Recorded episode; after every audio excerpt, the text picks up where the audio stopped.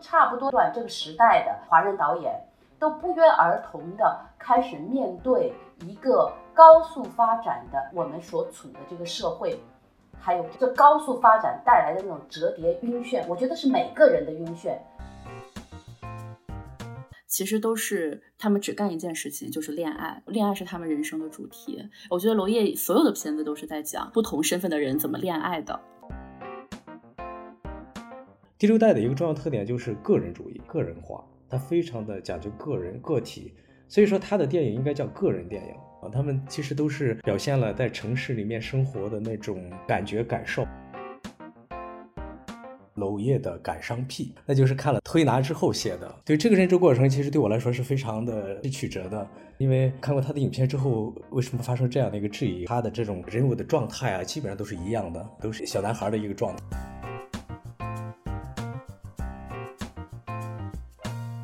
各位听众朋友，大家好，这里是南方周末有点文化，我是主播于雅琴。那最近呢，有一部关于娄烨拍摄《风中有朵雨做的云》这部电影的幕后纪录片《梦的背后》呢上线流媒体了，然后很多中国的观众也留意到这部纪录片，那么也是想借这部纪录片被看到的这样的一个契机吧。然后今天想聊一聊这个话题，请到了两位嘉宾老师，一位呢是学者王小鲁，还有一位是学者王英杰老师。先请两位老师跟大家打个招呼吧。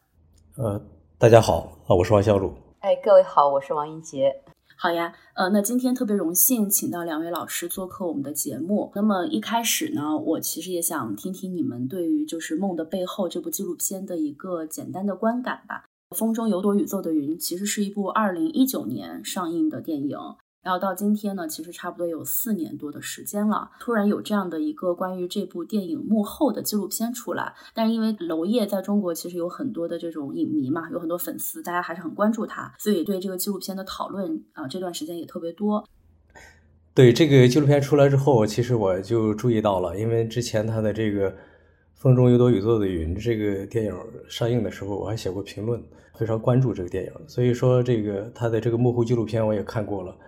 对我还是觉得蛮受启发，因为我也看到网上有很多人对这个就是马英丽导演的这部纪录片的一些评论，我我也写了一个评论，我是觉得它里面对我很大的启发就是娄烨美学的制造这方面，因为之前我写过一篇文章，也是针对娄烨的美学方面对进行了分析。啊，当然这很复杂，是不是？我更应该去看重它的其他的层面，比如说这个它是怎么产生的？因为我们知道娄烨，尤其这部影片吧，就是说它特别被看作是一部呃现实主义的影片，所以说呢，我们是不是更应该关注它这个影片的产生，最早的创作意念的传过程啊，就是剧本的形成以及它拍摄过程中所遭遇的一切。其实这个影片大家可能非常留意的是这个部分，而这个部分当然我也非常留意，我也感觉到这个纪录片其实是非常鲜活的把这一切呈现出来。就是这个时代，我们这个电影生产的整个机制啊，它把它给呈现出来了。另外一个就是美学方面，也给了我很大的一个启发。那英杰老师呢？你的一个观感是什么呀？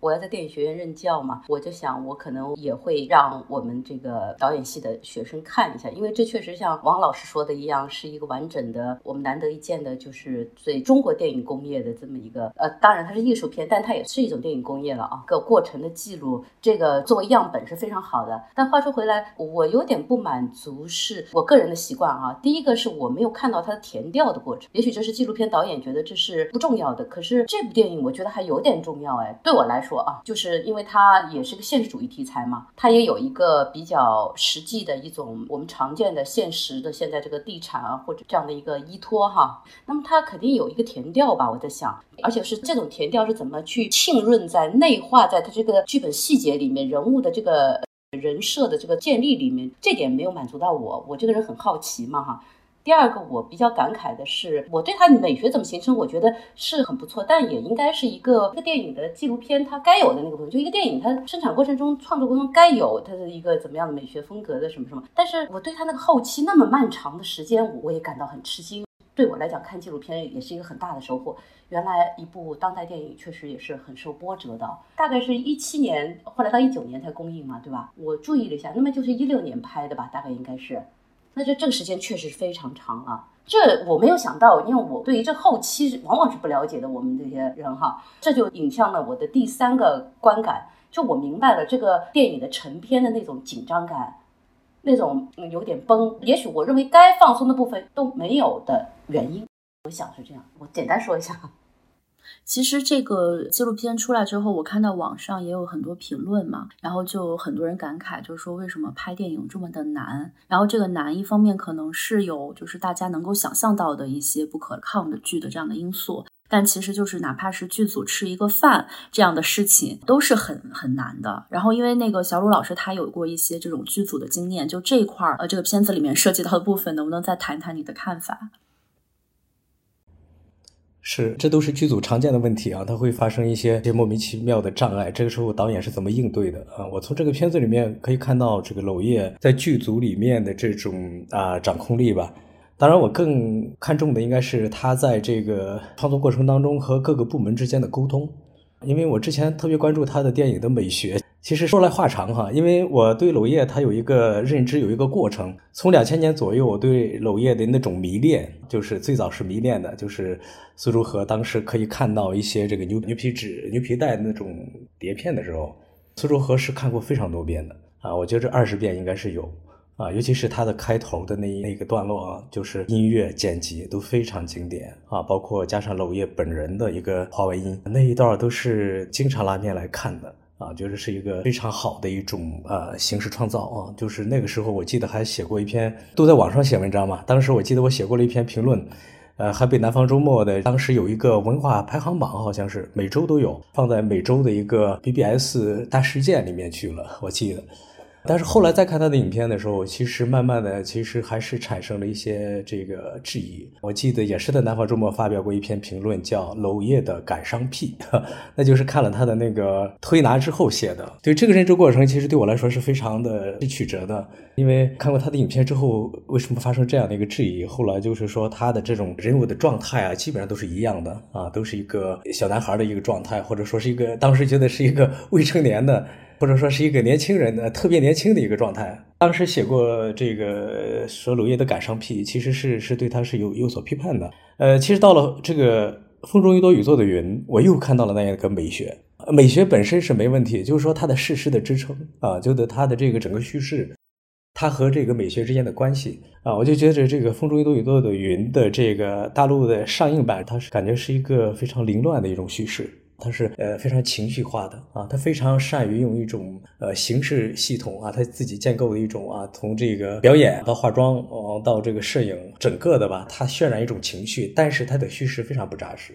当时呢是写过一些这个关于他的评价哈，当然是有些负面，但是对于娄烨是非常特殊的一个一个导演啊，因为我们知道他的现实诉求，他在呃现实当中所遭遇的一切。他与这个管理部门的对话等等，其实大众都是非常的对他有同情的或者共情，所以这个时候其实去批评娄烨是非常艰难的，作为一个道德上的内疚感，因为有人说嘛，说嗨你在这样的一个影片面前，你去要求他的美学，其实我是觉得是我们是可以去要求他的美学的，因为这个美学包括他的叙事，不仅仅是他外边这张皮，包括他的叙事。我看了完整版之后，发现还是这个问题。当你看从这个影片中看到了他的批判现实主义，看到了什么什么的时候，其实我看到的是唯美主义。这是我的一个很深的一个观察体会吧，请英杰老师来来批判啊。我其实跟你想的就是差不多，就想这个咱们俩这个叫做反派影评，就是我也是看完《风雨云》以后，我都有点不好意思再去这个说一遍，我还是不太喜欢完整版的《风雨云》，就是看了那《梦的背后》以后，呃，因为确实很难嘛，我们都看到了这各种沟通、各种困难，包括上映拖这么长时间什么的。但是饶是如此，就是我们以前不是看那公映版的时候，我们以为是剪的凌乱了嘛。但等到你这看完完整版以后，你啊原来还是凌乱。这不是说这个是故意那个什么，而是我突然间能分离出他那种，就像小鲁老师你刚刚说的那种唯美主义，或者说我们说就是那种存在，就像一个人哈，一个人我们知道写文章那个修辞特别漂亮，可是你跟他去谈真实感知，他反而有点无感。就他有时候他过于在字句当中完成，就推远了或者是悬置了他跟现实的某种连接。这个是写文章的里面有相当多这样子的人。那我觉得其实娄烨这个也有点这样。那这样的人，我后来有些想想，原因在于什么？原因在于他们还是把艺术呀，或者是说那个文学呀，当做一个内心有一个投射的个体。它不是就是说可以出可以入，就是可以画的那个东西，它还是有点当做一个投射个体，这是其中之一啊。是某些时候可能会造成他的那种过于追求唯美的形式感，而导致他对叙事明显的这个薄弱，他都不察觉了。这是一种哈。第二种呢是这样，因为我自己不是在美术院校教电影嘛，我就发现哈，从这种视觉纯视觉训练出来的。导演或者是说这个电影观念，他们的电影观念很容易停留在这种相对来说比较视觉思维的这个层面，就不下去了。而且你很难让他们下去，你提醒也没有用，他认为就够了。后来我稍微我查了一下，娄烨原来也是学美术出身的，他是上海的美术中专，然后再去读的电影学院。那么这就是就是会带来也许有一点这样子的，就是他对。视觉的这个表征和视觉上的完成，哈，它是相当敏锐，有一种影像直觉。可是话说回来，你要放到一个有时间性的一个东西里面，电影是有时间性的嘛？时间性完成东西，它就薄弱，它那个那底下的那个逻辑就不够。这种逻辑有的时候我们就通常会叫做文学性思，文学性不叫是文学思，因为它会又会被被人拿来批判了，就这个人太文学化了，不是，他就是。这个文学意识有时候带来的是可能内在的一个逻辑的那个构成，这是我想。那话也扯回来了，就是我我我还跟王小小罗老师，我们私下里不是我说为什么在第六代里面，呃，贾樟柯好一点，好像在这个我不说电影好坏，我说他在这个逻辑上，这个讲故事的这个逻辑上，哦，后来我在想，是不是因为他他不是还是一个文学。好电影，他是文学系吧？他当然也画画，但他好像是一个文学系的这么一个稍微有一点偏差吧。进入的这个管道和途径，可能是因为受益于这个，使他的这个逻辑在内在性的一个怎么说的框架或什么的，可能是有点关系。对，呃，文杰老师刚才说到，其实的确是娄烨当时是报考的是电影学院的动画系，他好像以前在电影学院之前，其实在。上海美术电影制片厂做过美美工，所以说他的确是像英杰老师说的画画出身。当然，我觉得这只是一个因素啊，一个元素。但是我觉得就是他是究竟是最终是为什么形成呃呈现出这样一个结果啊？这个可能是需要非常复杂的一个分析。我是觉得我非常同意王杰老师说的，说到他的这种叙事的薄弱这个问题。我最近看到这个风雨云的时候，你知道我我想到一个什么样的一个词啊？我是觉得娄烨他的电影是有娄烨的电影配方的。配方这个词，它并不是我是觉着那么去呃扎根的感觉。大家可能看到啊，你看他拍摄这么激烈的一个题素材题材是吧？去进入这样一个主题，是的确是这是一个比起其他导演来说，这的确是有一个这个选题方面的一种啊勇敢啊。我觉得这个是一定要要去要去肯定和承认的啊。对于娄烨的他的创作上的某一些方面的这个努力啊，表达的努力，这个是没问题的，我们一定是百分之百肯定的啊。现在我说的是。呃，还是说他的这个表达上的某种缺陷？我说的娄烨电影配方什么意思？你就会发现啊，比如说在《风云》里面，这个人物的，比如说小鲜肉要加上一些，然后这种某种镜头是吧？那种迷乱的啊凄美的镜头要加上一些。雨是必不可少的啊，所以我说娄烨电影里的这个雨水特别多。其实，在电影学院里面，其实这个教学里面，这叫极端环境、极端天气吧。这种极端天气，它是具有一种呃主观的一种特点，或者具有强烈的一种情感色彩。所以说，它是非常讲究这个的。然后呢，镜头是怎么晃？然后这个情色是必须有的。呃，这个井柏然他和这个是吧，小宋佳之间一定要发生什么？而且这个里头的，我是觉着他的这个节奏啊什么的都是不对的啊。哪怕看到他的完整版，我觉着也是不对的。包括他和这个马思纯之间的关系，就感觉都是很潦草的。甚至我是觉着某种情感在里面，它是不太成立的。但是都加在里头以后啊，然后呢，他用他的这个叙事的速度啊，包括摄影的这种风格化，他就会给你制造一种什么东西呢？一种情感的昏迷。啊，情感的昏迷这个词是当年八十年代朱大可批评谢晋用的词啊。他说谢晋呢，通过他的电影啊，通过他的这种情感性啊，通过他这种非常感人的催人泪下的故事啊，来制造一种情感的昏迷。然后谢晋导演趁机把一些他他所认为正确的理念放进去，这个时候观众是没有辨别力的，只能接受。啊，我这里借用这个朱大可这个词“情感的昏迷”啊，我觉得非常合适啊，就是说它是另外一种情感的昏迷。他用整个的这种包装、这种呃形式体系是吧，一以贯之的这种形式体系不是今天产生的，它不是呃忽然有的，它是一直在用啊，用来用去，我觉得他用的非常多。包括花儿那个电影是吧？他用了非常多的这种迷乱的一种一种镜头，然后呢，他制造这种情感的昏迷。这个时候其实大众是没有什么辨别力的，他的叙事的速度太快了，他的里面的这种人物的形象或者说这个造型啊等等都太好看了，太美了，大家被这一切给征服了。这个时候，他对叙事上是没有什么判断力的，所以我是觉得，当时对于那种他电影上映之后的那种激情里面，我其实是对他进行了一些分析细分啊，有一部分我是可以理解的，但是这一部分我是觉着呃是需要提出来的，所以说我当时写文章的时候把这这一部分提出来了。归到我们说的这个纪录片是吧？就是梦的背后，其实马英丽捕捉到了，就是就是，我觉得他还是非常注重的捕捉到了这个美学的部分，就是娄烨怎么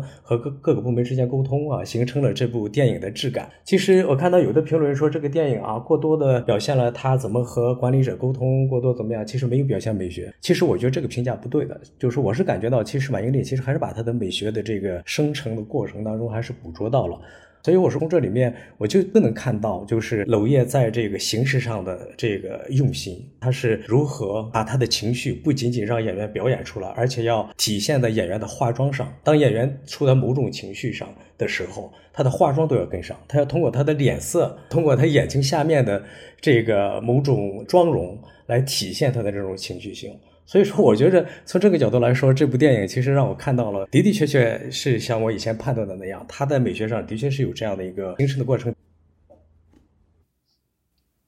嗯，对，其实我看这个纪录片的时候，也有几个地方让我印象挺深的。一个是，就是他们在找那个八十年代的服装的时候，因为我们过去可能看到一些对导演的这种报道，说一个导演如何如何严谨，就是一定要找到那个年代的一个什么料子，甚至要找到那个年代的衣服，然后要怎么样一比一的和那个年代契合。但是你看娄烨的片子就不是这样，他就是说啊，只要差不多就行了，关键是要好看啊，我感觉对了就行。他是非常非常重视这个感觉。就是要拍出来要好看，感觉要对。其实后来他那个《风雨云》之后，不是还有一个片子叫《蓝星大剧院》嘛？那个其实是个民国电影，但是你看那个片子里面，其实巩俐就是那个女主角，她的这个妆造基本上其实和现代人有时候她穿的衣服没有什么区别。但是你放在娄烨的这样的一个民国世界里面，好像你也觉得也成立，因为他的那种目不暇接，让你觉得这些我们可能有的时候认为是细节的 bug，在娄烨的电影里面不是 bug，是他的一个风格。另外就是还有一点，就是我也是看了这个完整版，因为呃原来看公映版的时候，你会觉得好多地方没有看明白，是不是因为做了一些修改啊？但是看了这个公映版之后，发现不明白的地方还是不明白。比如说我始终就不明白为什么就是宋佳演的这个角色，呃见到井柏然很快就对他好像产生了某种感情。当时我的理解只能是理解为这是一个阴谋，但是我看了这个纪录片之后，发现娄烨就是认为他们就是可以产生这样的感情，这种感情是合理的。那我觉得这就是说，其实，在娄烨。业的这样的一个情感关系里面，就是他电影里面发生的这些事情都是合理的，他不需要有一个现实逻辑作为支撑。我在我在听你们二位说的时候呢，我第一我是都非常同意，第二我我就是老是忍不住会想起同期的另一部台湾电影，就是《雪观音》。为什么？我想说一下我为什么老想起哈，就是我们说了半天娄烨的这个唯美也好，进行情商感情伤也好。这个美学形式也好，其实雪观音也都做到了。它有极强的形式感，但是它也有很黑金政治、很这个离奇的，也有这种乱伦的，也有情色的，也有这些错综复杂的、眼花缭乱的这些形式感的包装，它也有包。可是不妨碍它叙事的完整，也不妨碍它每个人物底下除感伤之外的那个质感和对。当代现实，台湾当时当代现实的延伸，以及那种揭露的锋利，和那对人性黑暗的某一种深深深深的那投射，和我们看完以后心里头的那种涟漪。而且我查了一下，那年代差不多，它是相当于一六一七年吧。那部片子是一八年得的金马奖，也是一一七年左右。他们两个年龄也也蛮近的，一个是七零年的吧，一个是六几年，我我不知道哈。就差不多这个年龄段、这个时代的呃华人导演，都不约而同的开始面对一个高速发展的我们所处的这个社会，还有这高速发展带来的那种折叠晕眩，我觉得是每个人的晕眩，使他们想感觉到晕眩，因此他们有感而发，就起心嘛，就就是我们中国人起心就开始拍片。可是完成度来讲，产生这样子的两样的这个差距，我觉得这个很有意思。我心里面啊，当然我还没有琢磨清楚啊，我只是觉得就是说，刚才我们所说的所有的一切，他因为他是想要真实感，所以他忽略了这个，或者说他因为太过于唯美形式要求而导致他叙事不足。可是也可以做到既唯美、既形式感又叙事充足，而且钱也，他们投资也不大的，台湾电影投资也有限。这是什么原因？我老是在想这个，当然就是现在想不清楚的，就是趁着这个呢，就是稍微说一下，就是说我看了那个雪观音导演的一些访问的时候，他还是提到了自己田野调查的时间、这个程度和他的一些具体的案例，然后他是怎么样去抽取这些东西画在他编剧的或者他对人物的构想里的，而且他这个他这个里面也有那个他收集了当年台湾很多的那个黑金政治的一些。现实素材了，还有这里面他也有一个非常感伤癖的角色，就是那个女儿大女儿被母亲用作工具的大女儿，那很感伤的，动不动就是马上脸上突然间神色一凛，那毫丝毫不输这个《风雨云》里面的这些女性的这个情感的那个上头程度。然而这个人物还是成立了，包括他做这么多混乱的事情，以及在一一场戏当中。要做到既对抗母亲、鄙夷母亲，可是又要从苦苦的像小猫小狗的那样的哀求里面得到一点点母亲的爱的回应，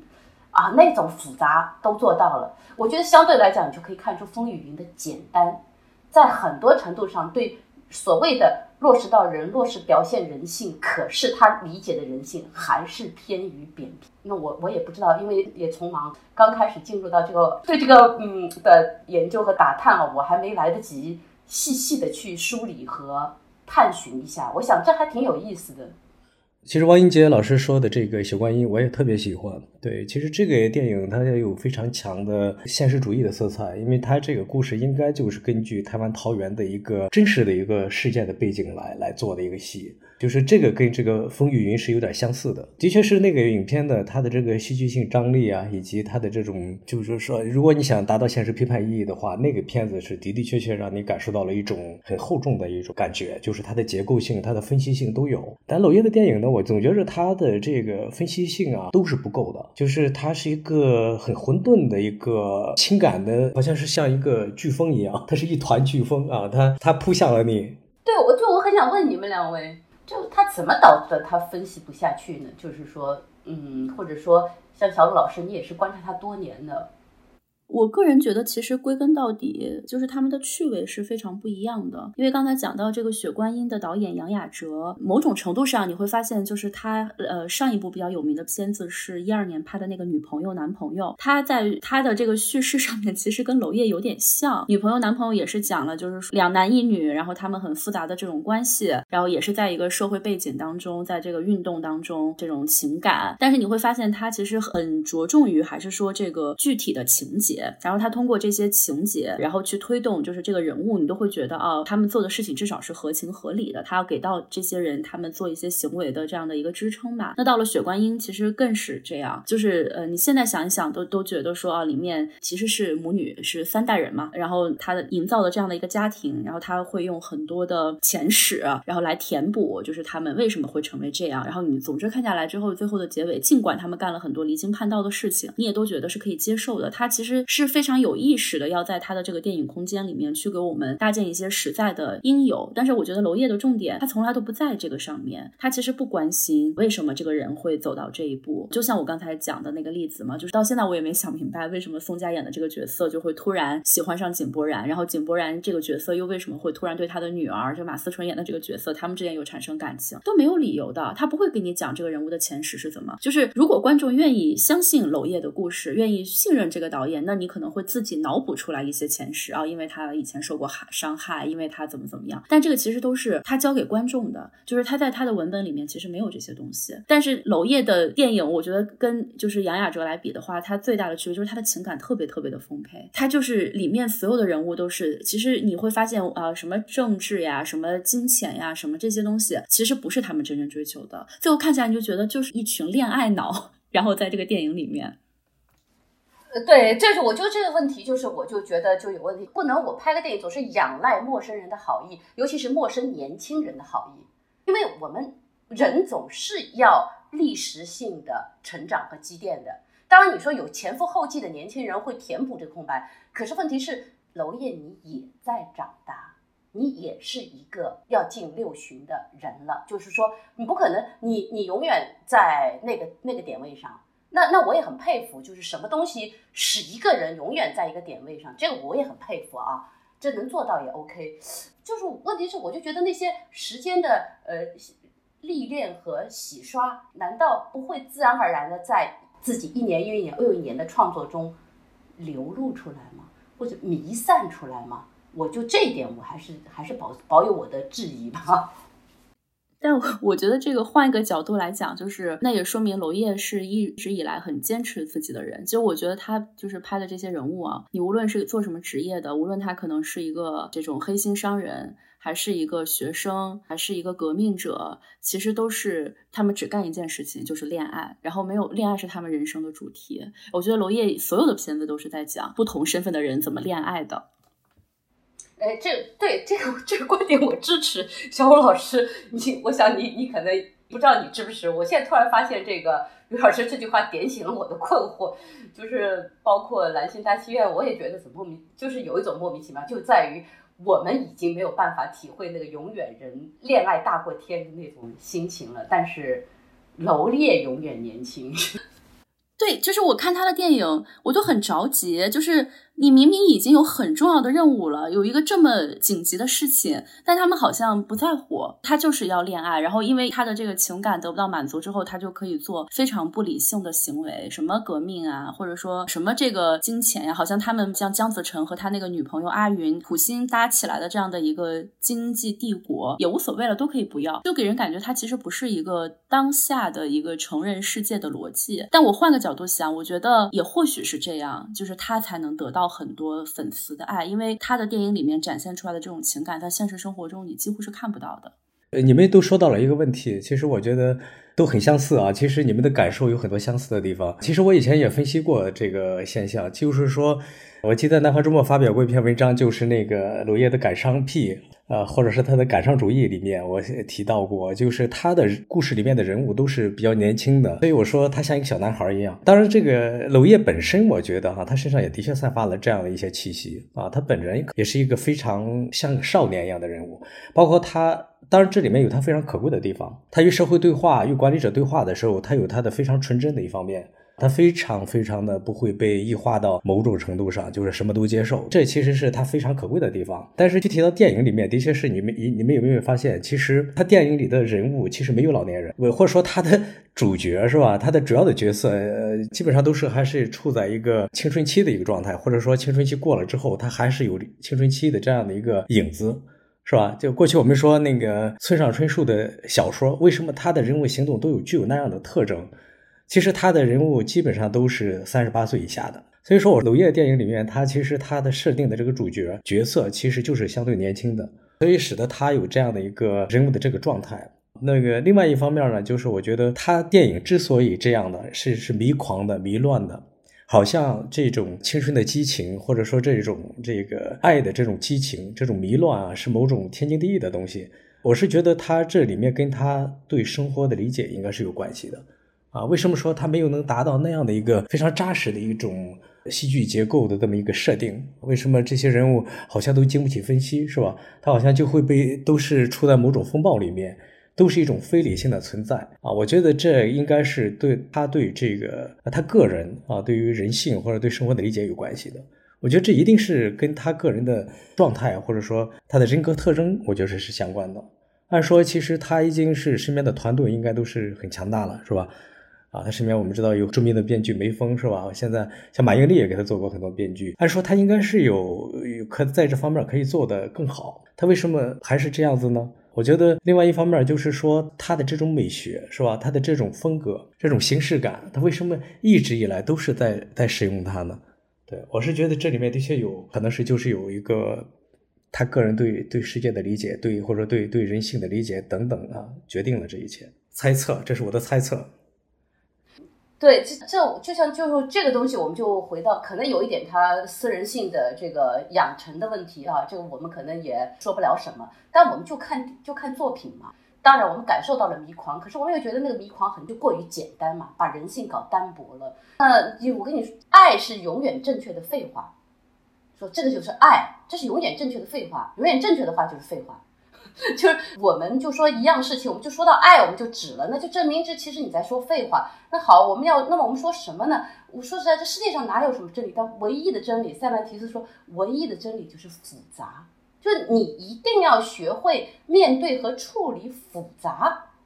你是朝向真理了吗？那如果说你拍一个电影，你说你是现实主义，你说有你你有相当多的现实关怀。可是你又等就去找现实主义、找现实关怀的时候，你又说你在拍青春期、摆拍情绪，只是拍爱而已。这个就是你的，也是你的形式语言之一。可是你要知道，萨特说的诗人不是利用语言的人，不是利用，而是使用。就你要是利用一样东西来讲谈你的情感，这诗人他指的是就是写作者或者创作者嘛啊？那这句话是给我印象非常深的。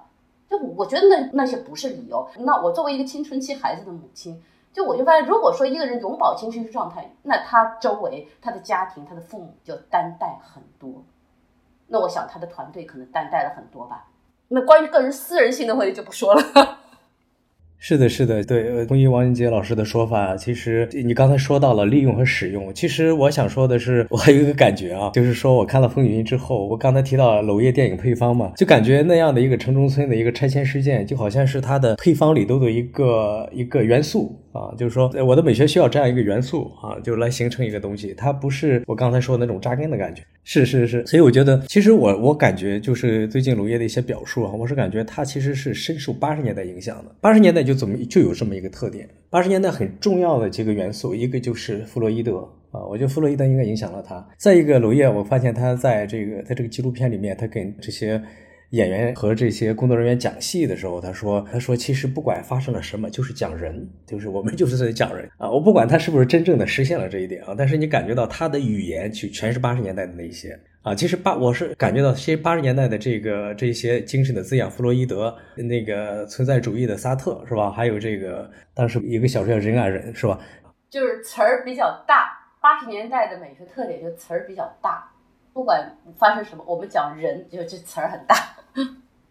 对对，八十年代一个是讲人，但是他讲人讲到什么呢？就是个人的情感、个人的欲望这种，他强调这个东西。比如说八十年代的恋爱电影是某一年哈，曾经到了一个达到了这个百分之六七十的这么一个一个程度，就一个比例，就是说整部呃千年的影片中有百分之六七十全是恋爱片，它是一个反弹。啊，它是对七十年代、六十年代的一个反弹。当然，我刚才说的六七十这个啊是需要求证，但是它的确是需要再仔细的查资料。但的确，它是一个这个数量是非常惊人的，在当时甚至被称为一个文化现象来加以分析。所以我感觉到它整个的是这样的，它还处在一种美学的这样的一个革新的这么一个一个脉络里面。可能到了某一个程度上，它或者说像王一杰老师说的，它其实在往前成长的这个速度就很慢了啊，他好像停下来了啊，他停留在这样的一个对世界的一个建构里面，对对世界的理解和建构里面。这我是觉得还是有些遗憾的。面对娄烨这个这样一个我们给予了如此大的一个期待和给予了如此多的喜欢的一个人物，对我是觉得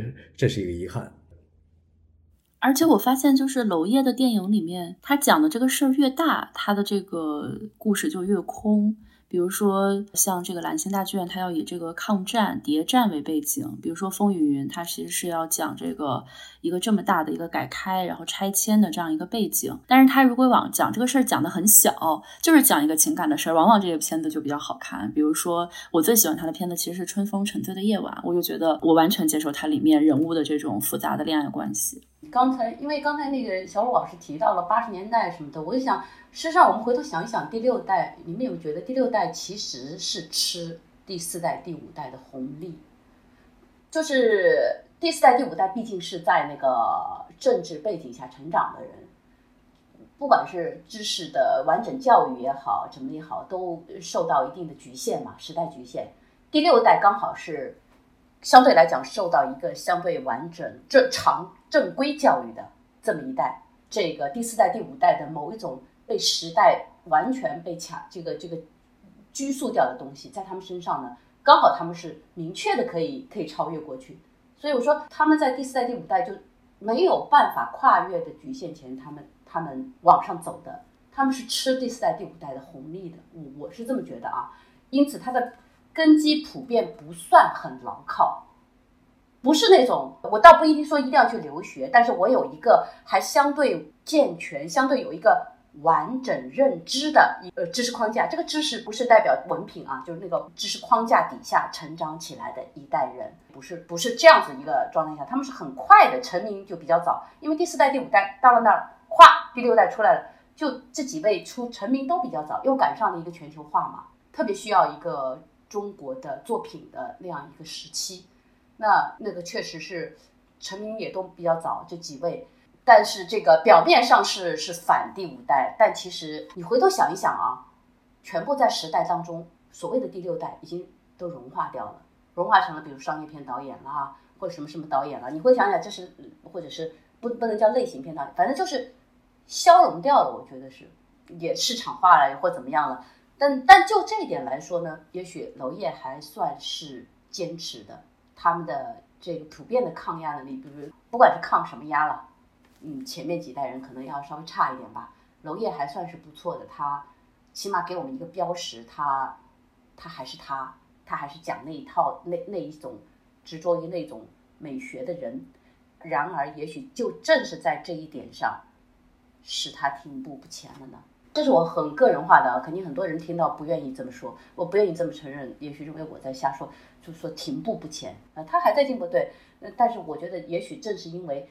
他仍然在坚持，他仍然在始终在做艺术片，这一点使他停步不前。其实想问一下，就是小罗老师，因为你对第六代有比较多的这样的了解嘛，也写过关于他们的非常多的文章，跟他们有一些交往。然后我也很好奇，就是在你看来，就是娄烨和其他的第六代导演有没有一些共同点？那区别又是什么？是，其实第六代它是一个比较混乱的一个概念啊。其实我觉得第六代其实主要的人物应该是张元、王小帅和娄烨三个人啊。现在把贾樟柯也放进去，当然贾樟柯也愿意承认他是第六代。其实贾樟柯是一九七零年出生的，所以说他其实是不太一样的。这三个这个核心人物吧，就第六代里的核心人物，他们其实一个主要的特征，在当时也是这么分析的，就是他们是呃表现城市生活的。啊，城市生活是什么？那就是现代感、现代性，是吧？所以说，从这一点来说，刚才王一杰老师说到这个娄烨电影里面的这种这些东西，我觉得可以用这种现代主义或者什么来来概括。其实第六代整体它还是比较偏，我觉着跟这个贾樟柯不一样。贾樟柯后来的还是比较现实主义的那样一个特点。我是觉着第六代的一个重要特点就是个人主义、个人化，它非常的讲究个人个体，所以说他的电影应该叫个人电影。他和后来包括贾樟柯成长起来这一批人的现实主义是不太一样的啊，他们其实都是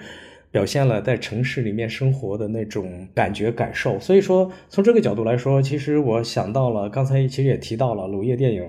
它其实跟弗洛伊德的关系哈。其实我又往前想，其实和这个上海的那个当年的现代派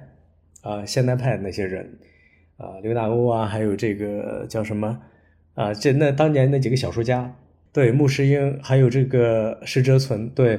他们其实也是深受弗洛伊德的影响，是吧？他们用性啊，用用这些东西来解释这一切啊，来解释这个社会生活。对，所以说我是觉得这个其实娄烨可能是接受了这一点，因为现代派是就是产生于上海大都会这样的一个城市里面，所以说其实娄烨的电影其实跟和他是非常相关的啊。后来我看到一个中戏里面的有一个博士生啊，就是。韩帅导演，他好像提过这一个观点啊，好像是用来作为他的博士论文的一个观点，但是我没有看那个论文啊，但是我是觉得这样的一个联想是非常自然而然的。就是他们接续了这一切。不过你那个小吴老师，你这你你这个说的就是非常重要一脉，就是关于历史的这个历史感的问题。就是我们总是其来有自嘛，我们这个做创作怎么可能就说？我们真的有彻头彻尾的这个呃，纯粹是个人的话的，完全是什么呢？这肯定是有我们的渊源。比如说，你看杨雅哲，就是我就看到他呃，老是提他在跟着这呃侯孝贤工作过，对吧？然后他还这个把吴念真一直作为他自己的老师，呃，甚至是别人说他是吴念真儿子，因为他们有点像什么，就是他们就是在他们的这个。成长里面，他们自己的言谈当中会提到很多跟他们的前辈的呼应，而他会讲的很多细节，包括侯孝贤有一天怎么带他去看一个景或怎么样子的。但是我在我们的这个的这些导演的这个谈话里面啊，我觉得我还是比较少听到他们有这种共同混在一起做创作的这种这种经历。我我好像他们同辈之间有。但他们跟他们的前一辈或者在后一辈之间，也许我孤陋寡闻啊，我不太能够自然而然的听到他们访谈里面会讲起这些。嗯，你你看上去也许是因为啊啊，你说也许我们我们这边大嘛，我们各种的，但是我觉得这种同行同人情谊啊，不管是在当年现代派穆世英他们的时候，还是我们后来还有另外的五五四传统以来的一些这个文学同仁或者文艺同仁。还是有的，但是恰好是在这个第五代、第六代或者七代、八代什么的，我听到的相对较少。也许小鲁老师比我了解的多。我想这有一个什么原因？这个我就觉得某一种程度来讲，是不是就这个本身这个电影接续这样一种，我们叫文学，我们叫文脉哈，电影我们叫影脉吧，还有这种语境来说。我们实际上那他们那样一种共同体，除了市场，除了我们只是我们是行业工会的那样一种共同体，可能还并没有，并没有存在在我们当前这个我们大陆这个电影这个创作这个这个状况底下，这个可能没有存在带来的，也许就是会执于一端，你会加重你的偏执，你误以为这叫你的风格。因为讨论是非常重要的嘛。其实讨论，不管你用什么形式啊，我们现在三个人就叫讨论。不管你用什么形式，对话和讨论都是非常重要的嘛。像这个王小帅有一部电影叫《这个扁担姑娘》，是吧？这个电影我认为它就是非常像一部黑色电影，或者说它就是一部黑色电影。它探讨了城市里面的这个人物的生存状态。的确，到了后来，我是觉得他们都是不再去是一个团队性质了。啊，我记得那应该是大概十年前吧，我我在央美做了一个展览啊，做了一个影展，然后请王小帅和张元一起来做一个对话。他们见面之后，他们说他们已经有很多很多年没见过面了。其实他们后来的应该就是说，他们共同创作的应该就我是觉得很少了啊。反正最近好像是他们好像在像王小帅和张元又有一些合作，是吧？他们好像又要接续这样一个东西。另外一个最关键的是，他们所经历的一个时代，真的不是一个非常好的时代。尤其九十年代中国电影其实是极其萧条的一个时代。然后接着呢，就是九十年代之后呢，就开始中国电影重新产业化。呃，张艺谋那个大片开始啊，一直到二零零二年、零三年、零四年，一点点的这个电影电影的产业化重新开启啊，院线啊等等都有一系列的改革。这个时候就遭遇了什么呢？就遭遇了商业，就像王英杰老师说的，是吧？遭遇了商业。这个时候他要处理这样的一个问题。所以说，在这里面的确是娄烨，他还是非常独特的，他的这个风格是一以贯之的。所以说，大家会从这方面给予他非常大的一个好感。当然，我们也会非常认为他是非常纯粹的啊，就是从这方面我们非常的赞赏他，对吧？然后王小帅其实他的这个创作，我觉得王小帅也是有坚持的。在这里面，虽然说王小帅的行事风格没有像娄烨这么强烈。其实他的坚持是非常的细水长流的，跟他有交往，所以说感觉到他内内在的力量还是有的啊，他的坚持性也是非常强的。当然，张元就是因为各种原因吧，就是非常遗憾了啊，他的后后来的作品是觉得还是很糟糕，就是尤其是两千年之后创作的作品，所以说他是非常独特的一个案例啊，因为他有各种还有其他的一些呃这个对个人的原因吧。所以说，其实现在第六代，我认为啊，如果说贾樟柯他其实属于，在我眼里他属于另外一个脉络的话，我觉得就是第六代的这个主要的就是娄烨和王小帅，对他们的确都是有所坚持啊，但是他们的这个继续往前的开拓性如何，目前也都是在一个热烈的创作的一个状态里面，同时他们也面对一个呃当下的这个创作环境，他要跟他们对话，呃，遭受了很多的掣肘，这个我们都是知道的，对。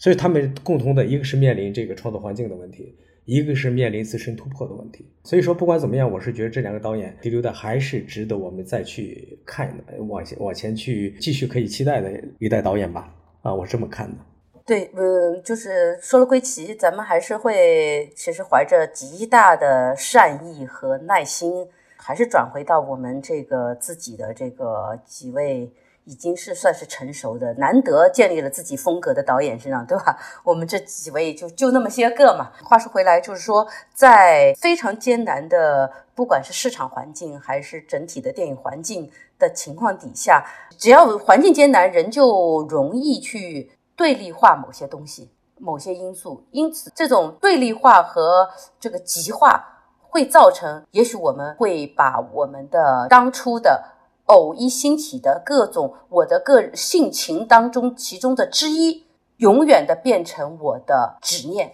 变成我的以为的、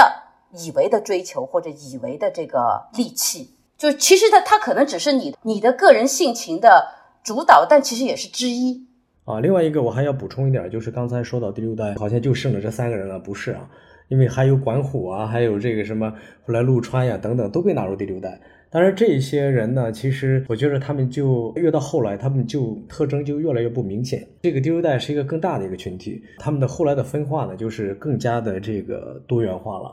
所以说呢，有些时候我们就谈论的想到最多的，就的确是张元、王小帅和娄烨，对，因为他们最早形曾经形成一个创作群体。哦，我说，其实一方面来讲，我觉得你确实观察第六代的创作，你发现他们其实某种程度上都在自我重复吧。哪怕就是贾樟柯，其实他最近的几部电影，你也会发现他也是在向自己致敬。我们基本上不用看也知道他大概要讲什么。但是当然，每每看的时候呢，你又还是会收获一些，我觉得那种感受就是好像你会去找寻自己当初为什么会喜欢中国的艺术电影的这样的一种情愫。而且我觉得更可悲的是，当你要以国际电影。影节来考察中国的电影导演的时候，你会发现哦，每到就是所谓三大电影节要公布他们的名单的时候，我们依然会期待的还是这些第六代导演。虽然他们可能也要步入到六十岁这个阶段了，后续的话，虽然陆续也有一些年轻的导演可能在一些电影节有所斩获，但是好像都给人一种后劲儿不足的感觉。其实我觉得这个问题也挺值得思考的，为什么在他们之后并没有更强的一个创作群体出来？